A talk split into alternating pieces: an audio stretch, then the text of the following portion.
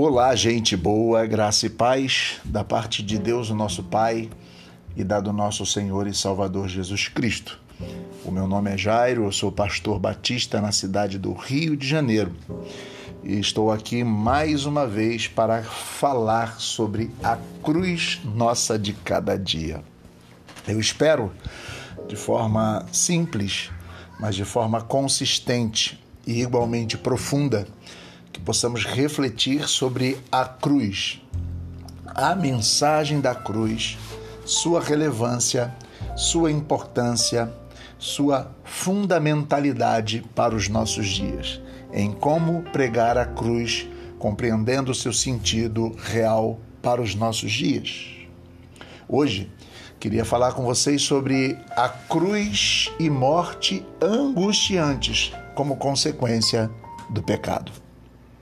É preciso ler Romanos capítulo 5, versículo 12, para começo de conversa, e depois eu citarei partes do texto ou de outros textos, mas só para começo de conversa, quando diz: Portanto, como o pecado entrou no mundo por meio de um homem só, e pelo pecado veio a morte, assim a morte passou a todos os homens, porque todos pecaram. O apóstolo Paulo está nos dando uma uma, digamos, referência do Gênesis. E na referência que ele dá do Gênesis, ele descreve que o pecado existe e entrou no mundo através de um homem e de igual forma passou a todos os homens. Claro que existe uma complexidade grande nesse texto, mas eu não quero explicar a complexidade, senão que possamos pensar um pouco a respeito do que Paulo disse e das consequências do que Paulo disse. Nesse mesmo texto, ele vai falar que Jesus Cristo é aquele que nos liberta do império da morte e do império do pecado. É claro que esse texto vai dizer que se Adão é um homem e protótipo da humanidade e que peca assim como todos os homens, Jesus é o protótipo do Filho de Deus que vence o pecado morrendo no nosso lugar e que nos liberta do poder da morte e do poder do pecado. Como fruto do pecado ou como consequência do pecado, a gente precisa sempre pensar na angústia produzida. Precisamos pensar que, digamos, em linhas gerais, a morte nós percebemos como não natural. Como vi, é, nós não vivemos a morte com naturalidade. Né? Normalmente nós vivenciamos a morte como uma agressão à nossa natureza, por isso, como desnatural. Sentimos a nossa existência como que quebrada, lacerada, né? E estamos numa angústia de ser, numa angústia ontológica. E às vezes até se transforma em medo, se transforma em temor. A morte nos causa medo. Ou pelo menos, se não nos causa, causa na grande maioria das pessoas. E nós vamos ver aqui, claro que existe um caminho para vencer essa angústia que é uma angústia existencial. A morte aparece muitas vezes, e a partir desse texto, sob a máscara do fantasma, de um fantasma ameaçador. Né? É, existe o pecado, o pecado existe para todos os homens e todos morrem. Isso mostra um ambiente de angústia, ela não é integrada a um projeto de vida, ela surge como destruidora da vida, como fruto do pecado.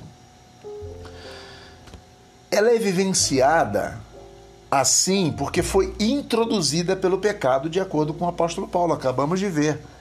A consequência da maldade, da maldade angustiante da humanidade, gera esse tipo de sentimento e de angústia ontológica que nos, que nos cinde por dentro, que afeta a nossa identidade interior. O próprio apóstolo Paulo, ele vai falar sobre isso em Romanos 7, quando ele diz: Sou vendido como escravo do pecado. Não entendo absolutamente o que faço, pois é, não faço o que quero, mas o que mais detesto. Ele diz: Miserável homem que sou, infeliz de mim, quem me livrará do corpo desta morte? Então, assim, existe uma angústia gerada na humanidade. Eu queria que você pensasse que comigo assim, o homem Jesus de Nazaré, cuja a sua identidade é o filho de Deus, participou desta natureza, desta situação, como diz em Hebreus 5:7, com clamores e lágrimas. Ele se entregou, ele enfrentou a morte. Isso é a mensagem da cruz. Ele mesmo diz abertamente: A minha alma está triste até agora, em Marcos 14. Angustiado por causa da morte, perturbado. E chega até o pavor que provoca um suor intenso, como gotas de sangue. Imagina isso. Jesus soando gotas de sangue. Jesus, quando está se colocando à morte, a morte de cruz de Jesus, aponta para um Jesus solidário, a solidariedade com nossas angústias. Quando nós olhamos a reflexão do Novo Testamento, diz que ele carregou o pecado de todo o mundo como um cordeiro. Em João 1,29 faz essa declaração, assim como Isaías 53, 7.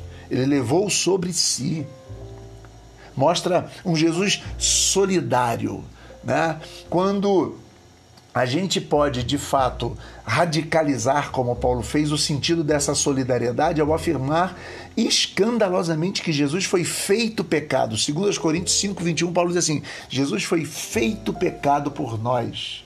E até maldição em Gálatas 3,13.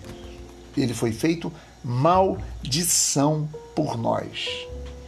Jesus quis descer até os infernos dessa, dessa realidade, quis sentir na sua própria subjetividade a consequência do pecado e quis perceber o que é viver essa ausência desesperada de Deus que o pecado causa e ocasiona no homem. Somos seres pecadores. E ele sente e leva até as últimas consequências. A ponto de dizer na cruz: Deus meu, Deus meu, por que me desamparaste?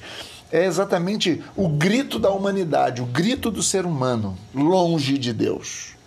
Não é o grito do Filho eterno de Deus, é o grito que ele sente no seu ser a partir da realidade que ele assume de ser maldição e pecado no nosso lugar.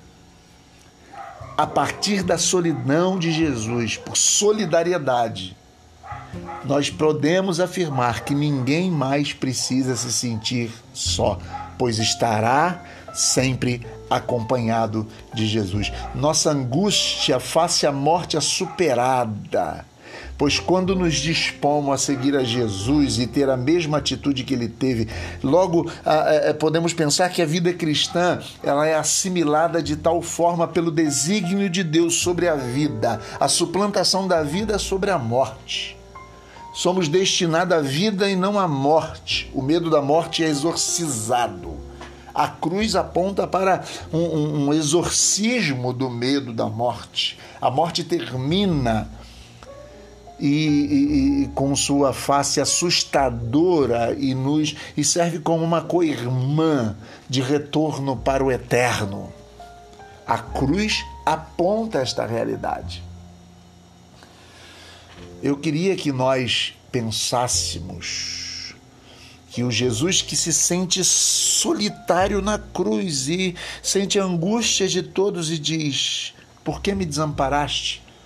É o Jesus que pode dizer, como qualquer homem pode dizer a partir da sua morte: Aba, Pai, Pai, em tuas mãos eu entrego o meu espírito. Olha que coisa maravilhosa ele morre só, mas confiado a um maior. Podemos ter e viver esta mesma realidade. Pregar a cruz e a morte para a fé cristã, logo, implica apelar para o realismo da nossa condição pecadora. Mas não precisamos nos considerar abandonados, embora vivamos e soframos o silêncio, entre aspas, de Deus. Embora possamos viver as agruras do pecado, não devemos pregar a cruz e morte como se tivesse a última palavra em nós e reinasse apenas o império do pecado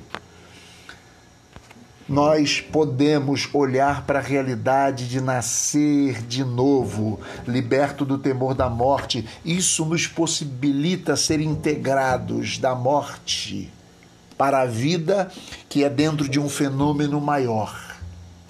Eu preciso caminhar para o final e dizer a vocês uma coisa é, é, é, o apóstolo Paulo, na epístola aos Romanos, ele articulou genialmente os dois regimes, o do pecado e da graça, o da morte e da vida. Se você ler do capítulo 5 ao 7 de Romanos, você isso. Mas termina sempre ordenando o pecado, a graça e a morte, a vida. O pecado, a graça, a morte e a vida. Sempre esse ordenamento que ele faz.